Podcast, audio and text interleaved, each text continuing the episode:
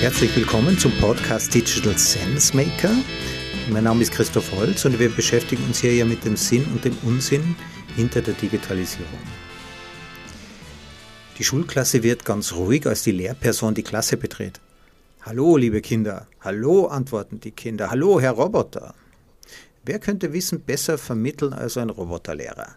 Er kennt Millionen didaktischer Konzepte und verwendet nur die besten. An der Atemfrequenz und Blutdruck seiner Schüler erkennt er, ob seine Erklärungen auch verstanden wurden.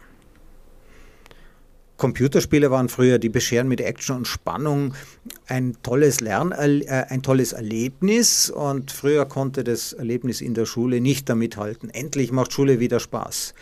Die Schüler glauben ja, der künstlich intelligente Lehrer spricht zur ganzen Klasse, dabei haben sie längst vergessen, sie sind im Metaverse. Jeder hat seine Brille auf und sie sehen zwar ihre Mitschüler, aber die Informationen, die jeder bekommt, sind andere. Jeder Schüler bekommt gemäß seinem individuellen Lerntyp vom digitalen Lehrer genau passende Inhalte und Methoden, ohne dass die Klassengemeinschaft verloren geht.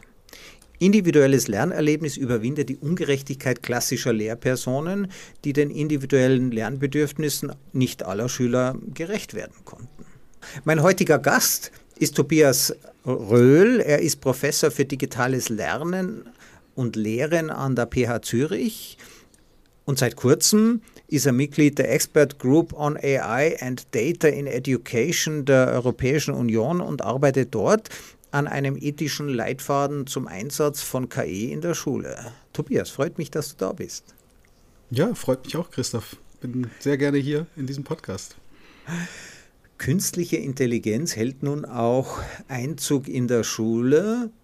Was muss man sich denn darunter vorstellen? Ja, es ist weniger der Roboter, den du am Anfang da etwas überspitzt geschildert hast. Da hast du natürlich so ein bisschen äh, den Blick in die Zukunft geworfen. Ähm, es sind verschiedene Anwendungen, die noch nicht so den Roboter darstellen, die ähm, vielleicht auf halbem Weg dorthin sind. Also, man kann zum Beispiel wunderbar, das hattest du ja auch schon angedeutet, das funktioniert schon, ähm, stärker individualisieren, Lerninhalte auf die Schülerinnen und Schüler individuell zuschneiden, ähm, automatisiert Feedback geben, ähm, Aufgaben so zusammenstellen, dass sie auf den Lernstand der jeweiligen Schülerinnen und, oder des Schülers äh, passen, äh, in den sogenannten adaptiven Lernsystemen. Das wäre ein Einsatzgebiet. Sehr stark auf diese Individualisierung ausgerichtet.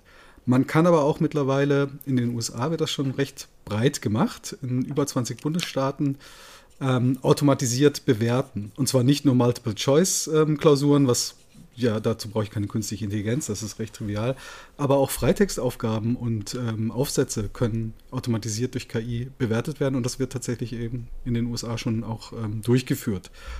Ein drittes äh, Anwendungsgebiet ist das sogenannte Classroom Management.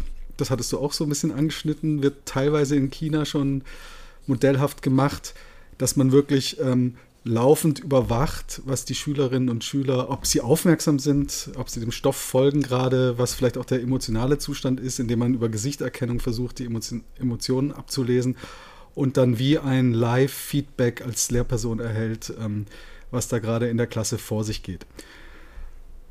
Das sind so drei große Anwendungsgebiete, die ich sehe äh, im Moment. Also schauen wir uns die der Reihe nach doch einfach mal an. Äh, in China gibt es ja auch ein Social Rating, da wird die gesamte Gesellschaft äh, überwacht. Wenn man auf der Autobahn zu schnell fährt, äh, gibt es einen Punkteabzug. Flensburg ist das ganz anders, da kommt ein Punkt dazu. Jetzt hält das also offensichtlich auch in der Schulklasse Einzug und eigentlich wünsche ich mir das ja als Lehrer durchaus. Ich habe jetzt Online-Vorlesungen gehalten. Ähm, ich unterrichte an der Fachhochschule und äh, jede Viertelstunde habe ich aus einem Zufallsgenerator heraus eine Frage an meine Studenten gestellt, allein um denen ermöglichen, zu ermöglichen, dass die auch aufmerksam bleiben während dieser Zeit. Die müssen auch die Kamera einschalten. Das heißt, ich will ja eigentlich schon nicht ins Leere sprechen und ich möchte eigentlich schon dass meine Studenten in dem Fall, aber vielleicht auch meine Schüler das mitbekommen, was ich sage. Äh, Gibt es da auch ethische Bedenken dagegen? Naja, gerade das chinesische Beispiel ist natürlich schon insofern äh, problematisch, als dass es natürlich mit unserem eher westlichen Demokratieverständnis äh, schlecht einhergeht. Ähm, wir wollen ja nicht ständig überwacht werden und dass ständig jeder mitbekommen kann, wie wir uns gerade fühlen ob, oder ob wir gerade aufmerksam sind. Natürlich will man als Lehrperson, als Lehrerin, als Lehrer, dass die Schüler ähm, dem folgen, was ich da sage.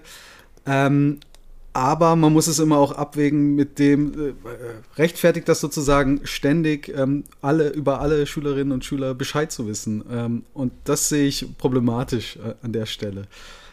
Also, ähm, ich glaube, eine Lehrperson hat es auch so ganz gut im Griff, äh, wenn sie in die Gesichter schaut, ähm, mitzubekommen, ob jemand aufmerksam ist oder nicht. Ähm, anders vielleicht in Online-Settings, wie du es gerade geschildert hast, ähm, sieht es vielleicht nochmal ein bisschen anders aus. Aber ähm, das, das widerstrebt doch ähm, einem gewissen ähm, Grundsatz, den wir haben, dass man nämlich auch ein Recht drauf hat, ähm, dass nicht alle Bescheid wissen, wie es mir gerade geht und ob ich gerade aufmerksam bin oder nicht. Und deswegen ist auch teilweise der, der viel geschmähte Frontalunterricht manchmal bei den Schülerinnen und Schülern doch noch recht beliebt, weil der erlaubt es mir auch mal, mich zurückzulehnen und mal nicht aufmerksam zu sein. Anders als jetzt vielleicht interaktivere Formen des Lernens äh, und Lehrens. Also diese Form des Unterrichts verlangen von mir natürlich Eigenverantwortung. Und je älter ich geworden bin, umso leichter fällt es mir auch aufzupassen, denn ich habe ja gelernt, wenn ich nicht aufpasse, dann muss ich das trotzdem nachholen, um die Prüfung bestehen zu können. Also nutze ich die Zeit ja auch aufzupassen, ist ja in meinem Interesse. Aber bei Jugendlichen, die haben ja oft dieses Thema, die kommen in der Früh, haben die schon Instagram hinter sich und am Nachmittag kommt das Computerspiel. Das heißt, die haben ganz andere Dinge, die ihnen Aufmerksamkeit erzeugen. Für die ist das natürlich stinklangweilig, wenn ein Lehrer dort vorne unterrichtet.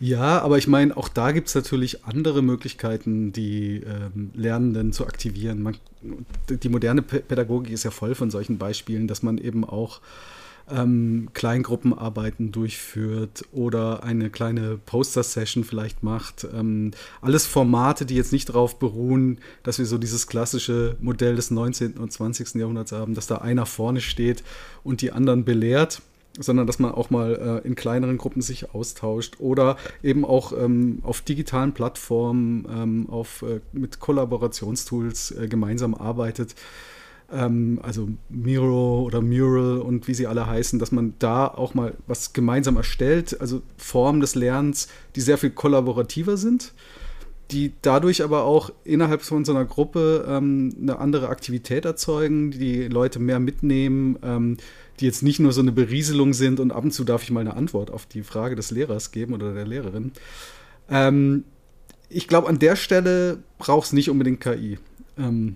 Ähm, ja, also äh, das, das klassische Schulmodell ist ja ein industrielles Modell. Das heißt, der Mensch mhm. wird zum Schüler normiert. Es werden äh, die Silos, also die bestimmten Fächer, es werden äh, Wissen wird in Silos eingeteilt, äh, die dann von unterschiedlichen Lehrpersonen äh, unterrichtet werden und oft gibt es da gar keinen Zusammenhang. Lernen tun wir ja sozial, lernen tun wir interaktiv, lernen tun wir emotional. Und das habe ich jetzt bei meinen Kindern auch mitbekommen. Da gibt es jetzt wirklich neue, tolle Methoden. Ähm, reicht das aus? Reichen diese sozialen Lernmethoden in der Gruppe zu arbeiten? Reicht das aus, um diese Fülle an Wissen zu vermitteln, die wir heute haben? Ja, ähm, die reicht aus, glaube ich, in Kombination halt mit schlauen digitalen Tools, die eben nicht unbedingt was mit KI auch zu tun haben müssen. Ähm, was wir sehen, ist ein Trend hin zu mehr äh, flexiblen ähm, Möglichkeiten, einer großen Vielzahl, Vielzahl von Medien, von ähm, didaktischen Methoden, die ähm, sich abwechseln. Also wir haben sehr viel Ab Möglichkeit zum Abwechseln von, von verschiedenen Sinneseindrücken, von verschiedenen ähm, Lern- und Lehrformen. Ähm, und ich glaube, dass das reicht tatsächlich aus. Also das ist eben auch an der Stelle eine stärkere Individualisierung möglich, dass jetzt nicht alle gemeinsam einem Gespräch folgen, sondern dass vieles auch in, in kleineren ähm, Formaten ähm, durchgeführt werden kann. Viel Wissen kann man sich individuell erarbeiten oder in der kleinen Gruppe. Und jetzt sind wir ja schon sehr nah am adaptiven Lernen. Was stellt man sich denn, was kann man sich denn darunter vorstellen? Ja, das kann so aussehen, dass ein Schüler vor dem Computer sitzt, ähm, dann äh, die entsprechende Anwendung aufmacht, so ein adaptives Lernsystem, und mit diesem System dann interagiert, ähm, erhält Aufgaben, löst diese Aufgaben ähm, und je nachdem, wie gut er oder sie das löst, ähm, ist dann die nächste Aufgabe daran angepasst. Ähm, wenn ich jetzt eine Aufgabe, die etwas schwerer war, schlecht beantwortet habe, dann werde ich vielleicht beim nächsten Mal eine leichtere bekommen, um gezielt in diesem Bereich, in dem ich vielleicht noch nicht so weit bin, an mein Niveau angepasst äh, zu werden und auch entsprechend gefördert zu werden, bis ich dann das höhere Niveau erreicht habe und dann passt sich das System erneut an. Das ist eben adaptiv und ähm, ich kann dann die nächsten Schwierigkeits, die, die nächste Hürde sozusagen meistern, die nächste Schwierigkeitsstufe nehmen. Es, es wird quasi kein Schüler zurückgelassen. Es werden die es wird an Schwächen gearbeitet. Ähm, also es wird geschaut, dass man den Stoff eben versteht und nicht zurückbleibt. Und die Besten, die kommen natürlich viel schneller voran. Äh, bricht dann irgendwann die Klassengemeinschaft auseinander, wenn alle Verschiedenes können? Mhm, das kann eine Gefahr sein. Ähm, das sind die sogenannten Matthäus-Effekte, die kennt man aus der Bildungsforschung unter anderem. Ähm, mit Matthäus deswegen Bezug auf das äh, Evangelium, Matthäus-Evangelium genommen. Wer hat, dem wer wird gegeben werden. Äh, wer hat, dem genau, wird gegeben werden. Genau. Ähm, und eine gewisse Gefahr ist da, dass diese selbstorganisierten Formen des Lernens, wie sie unter anderem so adaptive Lernsysteme ermöglichen, dass da vor allem die Besseren profitieren weswegen man jetzt sich nicht allein auf diese Systeme verlassen sollte, was meines Wissens auch niemand tut. Ähm, die sind ein, ein Baustein in diesem Methodenvielfalt, die wir mittlerweile didaktisch haben. Ähm, aber sie sind eben nur ein Baustein und es braucht dann trotzdem wieder andere Formate, ähm, die gemeinsame Instruktion, das gemeinsame Gespräch, das gemeinsame Lehrgespräch.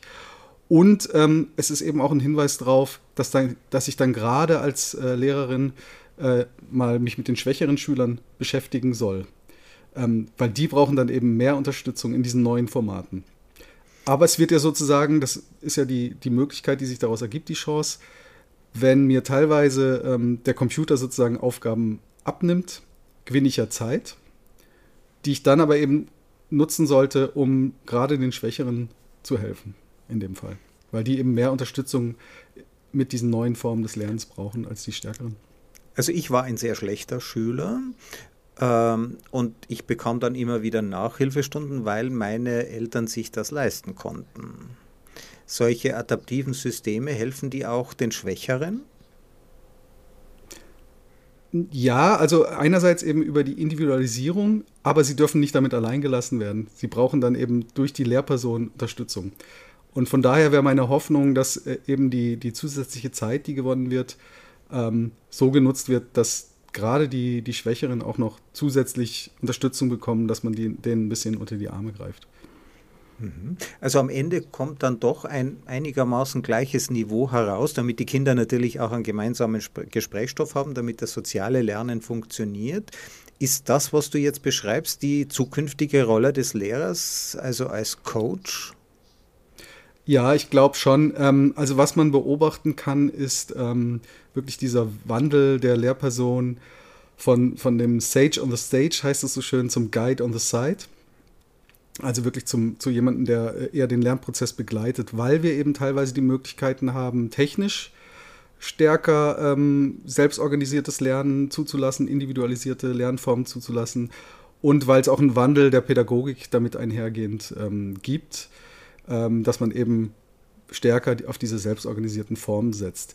Was aber eben auch beinhaltet, dass die Rolle der Lehrperson sich wandeln wird. Also einerseits eben eher ein, ein Begleiter, eine Begleiterin. Andererseits ähm, gerade im Umgang mit künstlicher Intelligenz ähm, auch ein Verständnis, ein grundlegendes zumindest dafür, ähm, was diese Tools eigentlich leisten können, wo aber auch ihre Grenzen sind und ähm, wo vielleicht auch ähm, soziale wie ethische Fallstricke sind. Eben wie das schon angesprochene Matthäus, diese Matthäus-Effekte. Dass vielleicht nicht alle gleichermaßen davon profitieren, das muss man ja wissen, damit man an der richtigen Stelle intervenieren kann. Deswegen heißt es eigentlich für mich auch, die ersetzen nicht die Lehr äh, Lehrerinnen und Lehrer diese Tools, also von wegen der Roboter, ähm, der da jetzt auf einmal die Klasse unterrichtet, sondern im Gegenteil eigentlich werden sie sogar noch wichtiger, ähm, weil man eben diese Tools schlau einsetzen muss, äh, damit es nicht zu sozialen Schieflagen zum Beispiel kommt. Und, und, und, man braucht eben eine neue Expertise im Umgang mit, mit Daten, mit digitalen, mit quantitativen digitalen Daten. Jetzt äh, äh, böse Zungen behaupten ja, die Schule ist nicht für die Schüler gemacht, äh, sondern für die Lehrer und genügt deren Bedürfnisse. Äh, haben wir denn auch, also wie ist denn dieser Wandel in der Rolle des Lehrers mit dem Selbstverständnis der Lehrer vereinbar? Kränkt das? Ja, wir haben natürlich eine Profession, ähm, wie andere Berufsgruppen auch, es sind ja nicht nur Lehrerinnen und Lehrer, ähm, die, wo wir eine starke menschliche Expertise haben. Wir haben eine Person, die ähm, eine Klasse allein unterrichtet, da guckt auch niemand direkt rein sozusagen. Also man sieht natürlich, wie die Schülerinnen und Schüler so abschneiden, aber was jetzt genau im Unterricht abläuft, das sieht man ja nicht von außen, auch nicht als äh, Schulleiter. Ähm, und es gibt schon ein starkes Professionsverständnis so hinsichtlich, äh, wir sind autonom und wir sind Expertinnen und Experten unseres Fachs, sind ja Lehrpersonen auch, klar, und auch pädagogische Expertinnen und Experten. Ähm, und das ist schon für manche ein Problem, äh, wenn man jetzt sagt, ähm, also einerseits, wenn man sagt, wir, wir setzen auf neue pädagogische Formen, die stärker auf Selbstorganisation und Individualisierung setzen, dann, und wenn ich eher zum zum Guide on the Side werde und nicht mehr der Sage on the Stage bin, dann gebe ich ja Kontrolle ab, ich gebe meine Wissensautorität auch ein Stück weit ab. Ähm, und natürlich, wenn es jetzt wirklich darum gehen soll, dass die auch ähm, datenkundig werden, Data Literacy erlangen, dann ist das natürlich auch eine Herausforderung. Und wie in allen Berufsgruppen gibt es da diejenigen, die, die ähm, bereit sind für so einen Wandel. Und es gibt diejenigen, die eher am Bestehenden festhalten. Ähm, was man ja auch ein Stück weit nachvollziehen kann. Routinen geben Sicherheit und das Bestehende, das Tradierte ähm, gibt Sicherheit und ähm, es hat bislang ja auch irgendwie funktioniert und wir alle sind ja, ähm, fast alle von uns sind durch so ein klassisches industrielles System durchgegangen äh, der Beschulung, hat uns ähm, ja wir sind zumindest ja auch irgendwo angekommen, sag ich mal. ähm, von daher ist es natürlich immer schwer, sich sozusagen auf, auf was Neues einzulassen, äh, weil man ja nur das Alte kennengelernt hat in der eigenen Bildungsbiografie. Aber es gibt, äh, es gibt auch viele Lehrpersonen, die sind absolut bereit, ähm, sich darauf einzulassen und äh, auch mit solchen Tools umzugehen und sich neue ähm, Kompetenzen anzueignen. Das, was ich am Unterrichten am allerwenigsten mag, das ist äh, Beurteilen der Tests. Entweder hat man einen Multiple-Choice-Test, dann ist es ein absoluter Horror, diese Testfragen zu formulieren, weil man der wirklich keine Fehler machen. Sonst äh, äh kollabiert der komplette Test. Ähm, ich mag eigentlich freie Texte, weil ich gern wissen möchte, haben meine Studenten das wirklich verstanden, was ich ihnen erzählt habe. Aber das zu beurteilen ist nochmal viel, viel, viel, viel schwieriger. Ähm, jetzt kann künstliche Intelligenz mir diesen, äh, äh diese Mühsal abnehmen? Ja, im Prinzip schon. Ähm, ich kann eben ähm, in Amerika, wie gesagt, wird das schon gemacht, in über 20 Bundesstaaten. Ähm, und zwar jetzt nicht flächendeckend, sondern für eine spezifische Anwendung für die standardisierten Tests, äh, die die haben, ähm, die äh, in, in, allen Bundesstaaten durchgeführt werden, ähm, im Alter von 15, 16 bei den Schülerinnen und Schülern. Und da fallen natürlich unglaublich viele ähm, Daten an oder beziehungsweise ähm, Antworten der Schülerinnen und Schüler, die äh, auch in Freitextfragen, nicht nur Multiple Choice, die irgendjemand auswerten muss. Und da hat man eben in rund 20 Bundesstaaten gesagt, da kann uns doch KI helfen. Ähm, und da gibt es dann eben die, dieses Natural Language Processing, dass man auch ähm, normale gesprochene Sprache, ähm, wie sie Menschen äh, üblicherweise sprechen, ähm, analysieren kann. Und das ist schon relativ gut darin, ähm, zu sagen, das war jetzt eine gute Antwort oder das war eine schlechte Antwort.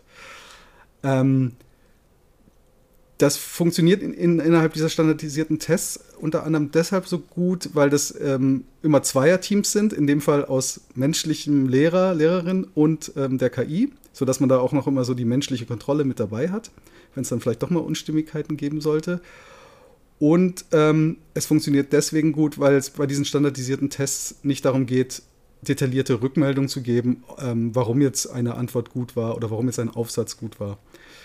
Ähm, problematisch wird es dann mit dieser automatisierten Bewertung, wenn ich ähm, jetzt sagen würde, ich würde alle Schulaufsätze im Fach Deutsch zum Beispiel so korrigieren, weil die KI, ähm, also die Tools, wie sie jetzt angelegt sind, keine Rückmeldung geben, ähm, warum jetzt eine Antwort oder ein Aufsatz gut war oder nicht. Das sagt dann nur, das war ein guter ähm, Aufsatz, auf Grundlage vieler anderer ähm, Aufsätze, die das System kennengelernt hat ähm, und die, die menschlichen Notengebung dazu kennengelernt hat, kann es eben diese Aussage treffen. Aber es kann nicht sagen, warum. Was jetzt die, die Qualität des Aufsatzes jeweils ausmacht. Und gerade im schulischen Bereich ist das natürlich ein Problem, weil da möchte man ja eine Rückmeldung erhalten, um sich gegebenenfalls auch zu verbessern. Und das gehört ja zum, zum Lernen dazu, dass man ein, ein fundiertes, detailliertes Feedback erhält, was man besser machen kann beim nächsten Mal. Also die künstliche Intelligenz, ich, also wenn ich die Tests beurteile, versuche ich ja gerecht zu sein. Geht aber nicht. Nach ähm, 20 Stunden Korrekturzeit weiß ich nicht mehr, nach welchen Kriterien ich anfangs die Texte beurteilt habe. Geht ja nicht nur darum, Stichwörter abzuhaken. Es geht ja wirklich darum, war das eine gute Erklärung? Wenn jetzt also zwei äh, äh, ein, ein Mensch die Beurteilung macht und gemeinsam eine künstliche Intelligenz, dann kann der Beitrag der künstlichen Intelligenz jedenfalls sein, dass sie alle Tests nach dem gleichen Standard beurteilt, also gerecht. Genau, die unterliegt keinen Ermüdungen, die ist äh, konsistent in ihrem Urteil. Also zweimal der gleiche Essay äh, gibt zweimal das gleiche Urteil. Ähm, das ist natürlich toll. Übrigens, das ähm, gibt eine 5, oder? Oder eine 6, wenn zwei identische Essays abgegeben werden. Ja, gut. Aber nur hypothetisch. Also ähm, sie würde ähm, jedes Mal das gleiche Urteil treffen. Egal, ob sie jetzt müde ist oder, also sie ermüdet nicht, eben, äh, egal ob es morgens oder abends ist oder wann auch immer. Ähm, es ist eben konsistent. Man kann ähm, natürlich gewissermaßen auch davon ausgehen, dass sie kein ähm, Vorurteil gegenüber den Schüler hat. Ähm, sie, sie, sie weiß nicht, ob das ein äh, armer Schüler ist oder ein reicher Schüler, ob es ein, eine Schülerin oder ein Schüler ist zum Beispiel. Wobei, da muss ich ein bisschen einschränken, ähm, die KI hat natürlich gelernt auf Grundlage von, von durch Menschen bewertete Essays. Und da kann natürlich in diesem Datensatz, muss man ein bisschen aufpassen, kann natürlich, ist natürlich trotzdem dieses subjektiv gefärbte und mit sozialen Vorurteilen ähm, durchdrängte Urteil einer menschlichen Lehrperson ja doch enthalten. Also die hat dann vielleicht einen Stil erkannt, der jetzt nicht der weißen Mittelschicht oder so entspricht und deswegen den Essay vielleicht schlecht bewertet, unbewusst. Ja, nicht, nicht aus Absicht, sondern, oh, dieser Stil gefällt mir nicht, das ist vielleicht der, der Stil der urbanen ähm, afroamerikanischen Unterschicht und das, das gehört doch nicht in ein Essay rein. Und das lernt dann die KI, wenn man nicht aufpasst, natürlich auch, dass das sozusagen der schlechtere Stil ist und bewertet dann dementsprechend vielleicht so einen Stil schlechter. Solche sogenannten Algorithmic Bias, solche Verzerrungen, die können natürlich da reinkommen. Aber im Prinzip könnte man, ähm, wenn man aufpasst, kann man die KI natürlich so bauen, sollte man sie so bauen, dass sie äh, eben vorurteilsfrei ähm, bewertet. Und das wäre natürlich toll, ähm, weil wir Menschen natürlich ähm, an der Stelle auch ähm, unsere Vorurteile immer mit reintragen, ob wir wollen oder nicht. Ja. Also Biased AI wird ja oft missverstanden, es hätte der Algorithmus, es hätten die Datenvorurteile. Das ist natürlich eine Vermenschlichung dieser Betrachtung.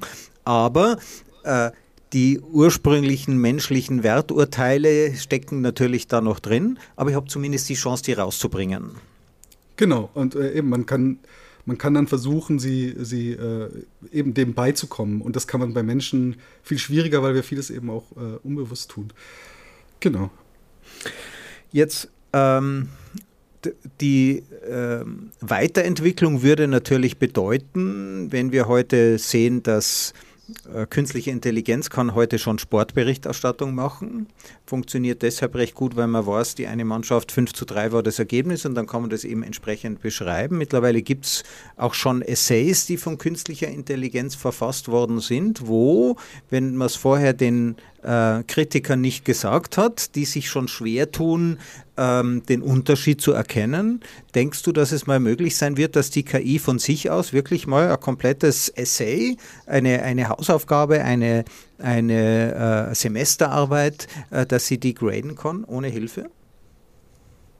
Ich glaube, das ist möglich, weil was diese Modelle ja mittlerweile schon können, GPT-3 ist ja so ein Beispiel, das kann man ja mittlerweile auch ähm, ausprobieren, ist ja unglaublich, wie gut die schon Texte generieren kann. Und ähm, auch diese Tools, die eben schon Aufsätze bewerten, sind schon relativ weit ähm, zu erkennen, ähm, was jetzt ein guter Essay ist und was ein schlechter Essay ist. Ähm, was eben schon sehr nah auch an das äh, menschliche ähm, Urteil herankommt. Ähm, es gibt offensichtlich bestimmte Muster, die wir als gut erachten und, und äh, bestimmte Muster, die wir als schlecht erachten. Ähm, und KI ist gut darin, in, in, mit den entsprechenden Datensätzen ähm, genau das rauszufinden, was jetzt einen guten Essay ausmacht oder was einen schlechten Essay ausmacht. Wenn die künstliche Intelligenz die Essays schreiben kann, so gut wie ein Mensch, warum sollen wir das überhaupt noch lernen? Ja, ich glaube, woran sie, wo sie nicht gut drin ist, ist ähm, in wirklich Neues ähm, zu kreieren. Das sind natürlich immer trainiert auf Datensätze, auf schon vorhandenen Essays, die es schon gab. Und es ist gut darin, ähm, so dieses ein konventionelles Muster herauszufinden. Aber so den, den Stilbruch, so das wirklich Neue ähm, zu finden, ich glaube, da bin ich dann doch noch vielleicht Humanist. Ähm, das ähm, kann KI noch nicht. Wer also weiß, ich, vielleicht irgendwann in Zukunft, aber. Ich denke, das wird vermutlich so bleiben. Es gibt nichts, was konservativer ist als die künstliche Intelligenz. Sie operiert immer auf den Texten, auf den Daten von gestern. Äh, das muss mir erstmal jemand zeigen, ja, dass, äh, dass sie uns dort überholen äh, können wird. Jetzt ähm, sind wir ja auch schon bei Grenzen, möglichen Grenzen. Ich meine, die können sich nochmal verschieben. Du hast gesagt, äh, der Matthäus-Effekt ist einer, äh, einer dieser Grenzen, die aufgezeigt werden.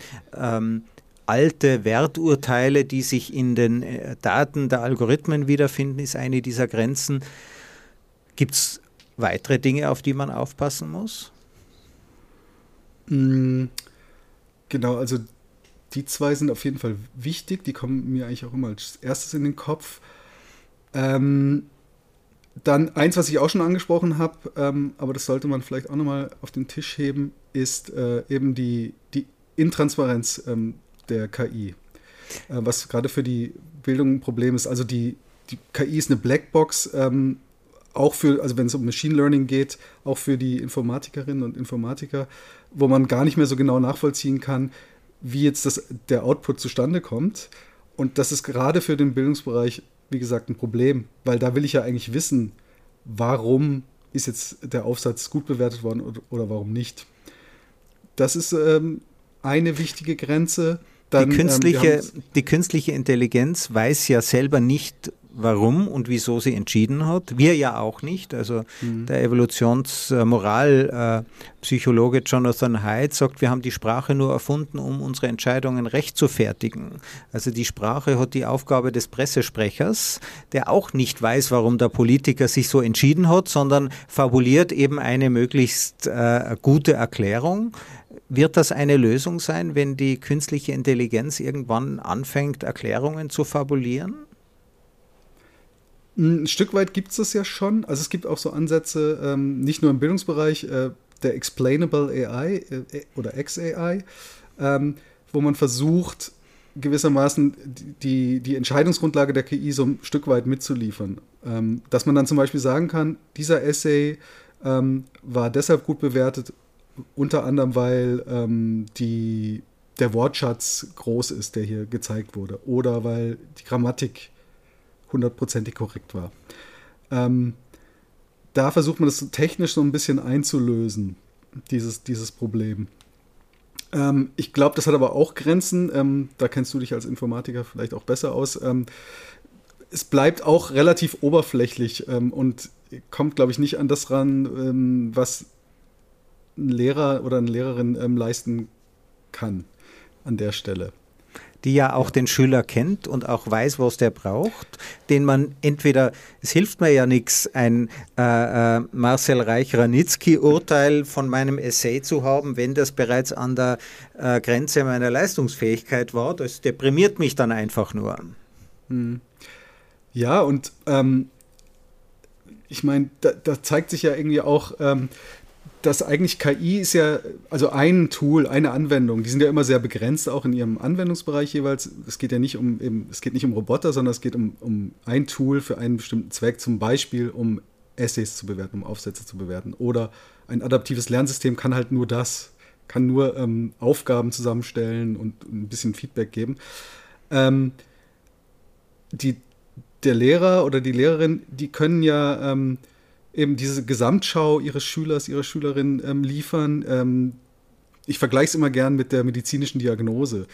Ähm, wenn man sich jetzt nur auf ein bestimmtes KI-Tool verlassen würde, wäre wie zu sagen, wenn, wenn ich einen Doktor hätte, einen Mediziner hätte, der ähm, nur Rönt ein Röntgenbild anschaut, um ähm, irgendwas zu diagnostizieren, aber nicht die Anamnese macht, ähm, nicht noch meine Blutwerte vielleicht anschaut und nicht noch äh, zwei, drei andere Verfahren anwendet, um ein genaues Krankheitsbild zu ermitteln. So ähnlich äh, sehe ich eigentlich die Aufgabe von, äh, von Lehrern, dass die ähm, eben in der Lage sein müssen, diese verschiedenen ähm, Einblicke, die sie gewinnen können, unter anderem mit KI, aber nicht nur mit KI, ähm, zusammenzusetzen zu so einem Gesamtbild. Und ich glaube, das ist noch etwas, ähm, auch da bin ich wieder Humanist, was in der Gesamtschau nur ähm, Menschen gelingt. Also dieses Abwägen, ich nehme diese Information und die, diese aus verschiedenen Bereichen und füge sie so zu einem kohärenten Gesamtbild zusammen. Das scheint mir immer noch eine wichtige Aufgabe für ähm, Menschen aus Fleisch und Blut zu sein. Jetzt äh, wir wissen von äh, künstlicher Intelligenz, die dermatologische, also Hautkrebsdiagnosen trifft, das ist deutlich besser, als das jeder Arzt mhm. jemals könnte. Und das wünsche ich mir auch. Also lieber äh, bekomme ich die Diagnose von einer künstlichen Intelligenz, die wirklich äh, weiß, was sie tut, die eine sehr, sehr hohe Zuverlässigkeit hat. Allerdings, ich bin selber schon relativ alt. Jetzt Digitalisierung äh, wir, wir sehen, dass unsere Jugend, uns äh, gerade in der Pubertät, und das ist ja das Alter, über das wir sprechen, Kinder, Pubertierende, dort künstliche Intelligenz einzusetzen, ist natürlich auch ein ethisches Ex oder ein ethisch zu hinterfragendes Experiment. Wir haben das ja mit Instagram gemacht. Wir wissen heute, dass Instagram einen direkt messbaren Einfluss auf die Selbstmordrate unter jungen Mädchen zwischen 10 hm. und 14 hat. Ähm, auch wieder Jonathan Haidt, äh, die CDC hat diese Ergebnisse wirklich erhoben, weil das Selbstbild, oder in dieser Zeit sind wir verletzlich, was unser Selbstbild betrifft und jetzt in diese Medien setzen, gerade bei Mädchen, das ganz stark unter Druck. Ist es eigentlich recht zu fertigen, dass wir so eine relativ neue Technologie einfach mal bei Kindern anwenden? Ich glaube, es ist dann ähm, recht zu fertigen, wenn wenn wir das äh, eben bewusst tun, wenn wir Lehrpersonen und Schulleitungen und so weiter haben, die ähm, bewusst sich dafür entscheiden, mit einem Grundverständnis dessen, was KI kann und was KI nicht kann und wo vielleicht auch Fallstricke sind, über die wir gesprochen haben. Ähm, und es ist eben auch dann zu rechtfertigen, wenn wir ähm, immer noch die Lehrperson haben, die äh, an irgendeiner Stelle auch sagen kann, das Ergebnis ähm, ignoriere ich hier an der Stelle, was mir die KI ausgegeben hat. Also dass irgendwo ein menschlicher Entscheider immer noch sagen kann, ähm, so, ich sage jetzt, ob der Schüler eine 2 bekommt oder nicht. Ähm, manchmal mit der KI, die mir, die mir vielleicht Hinweise gibt, auf die ich vorher nicht gekommen wäre, aber manchmal auch gegen die KI, weil ich sage, hm, irgendwie da, ich weiß doch, dass äh, das System an der Stelle vielleicht äh, nicht so zuverlässig ist. Ähm, und dann ist es okay. Also wenn wir uns nicht nur auf, auf die KI verlassen, sondern immer die KI im Zusammenspiel sehen mit der Expertise ähm, eines Menschen, eines Fachmenschen in dem Fall. Finde ich sehr schön. Moral, ja, Moral ist ja immer eine Folge der Technik. Wir haben die Atombombe zuerst zünden müssen, bevor wir darüber nachdenken konnten. Geht ja nicht umgekehrt. Wir haben ja mit dem Auto auch den Autounfall erfunden. Erst danach denkt man drüber nach, dann ist es manchmal zu spät. Aber wenn man eben mitdenkt, ja, wenn man sich von vornherein äh, die, die, die Schwächen, die Grenzen dieser, dieser technologischen Lösungen äh, klar macht, ähm, und, und, wenn man auch im Austausch drüber bleibt, ja, wenn man es weder verteufelt noch überhypt, dann glaube ich, kann das gelingen. Genau, also ich, mir geht es auch darum, ähm, um so eine Entmystifizierung von KI, sowohl als irgendwie großes Übel, als großes dystopisches Modell, wie auch als große Utopie der Bildung, die äh, jetzt wird alles besser, wir haben jetzt die technische Lösung äh, für alle Bildungsprobleme, dann würde ich auch sagen, nein, wir müssen halt nüchtern irgendwo was dazwischen finden. Also wir können manche Probleme lösen, ähm, wir haben bestimmte ähm, effiziente Verfahren, um standardisierte Tests vielleicht besser auswerten zu können. Wir können auch mal Schülerinnen und Schüler ähm, selbsttätig lernen lassen und individualisiertes Feedback ähm, erhalten lassen. Ähm, aber es ist eben nur ein Baustein im, im Gesamtspektrum dessen, was pädagogisch möglich ist und nicht das Allheilmittel. Ähm, es ist aber auch nicht der Teufel, ähm, der über die Schulen hineinbricht, sondern es ist halt ein, ein Tool, das einiges kann, aber manches auch nicht. Wie hast du dieses Thema für dich entdeckt? Ähm, ich habe vorher in einem Forschungsprojekt gearbeitet, ähm, in einem anderen Bereich.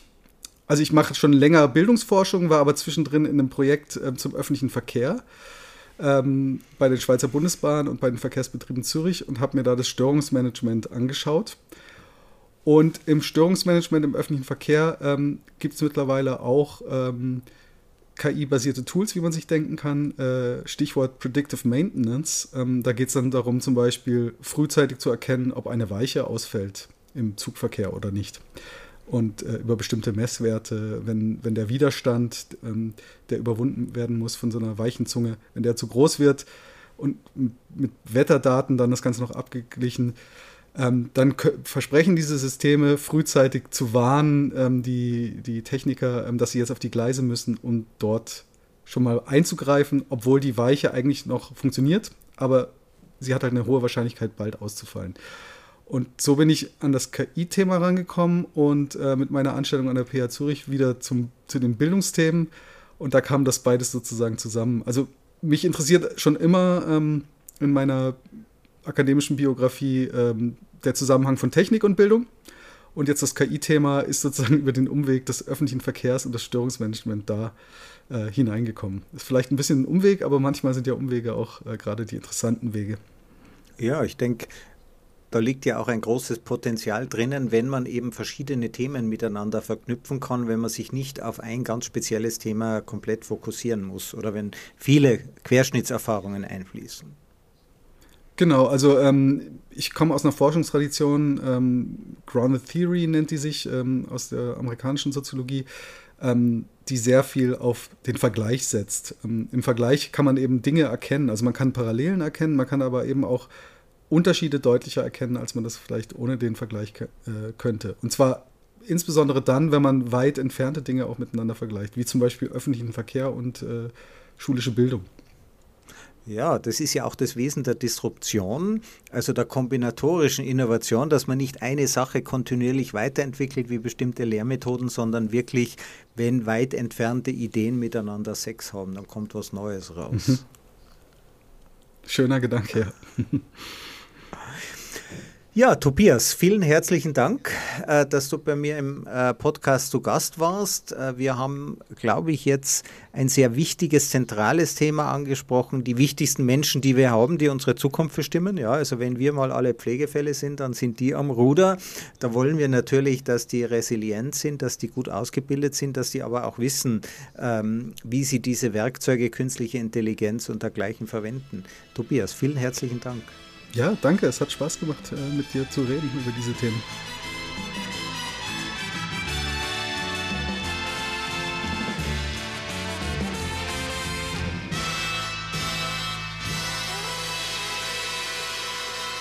Diese Folge wurde präsentiert von Auf Wellenlänge www.aufwellenlänge.de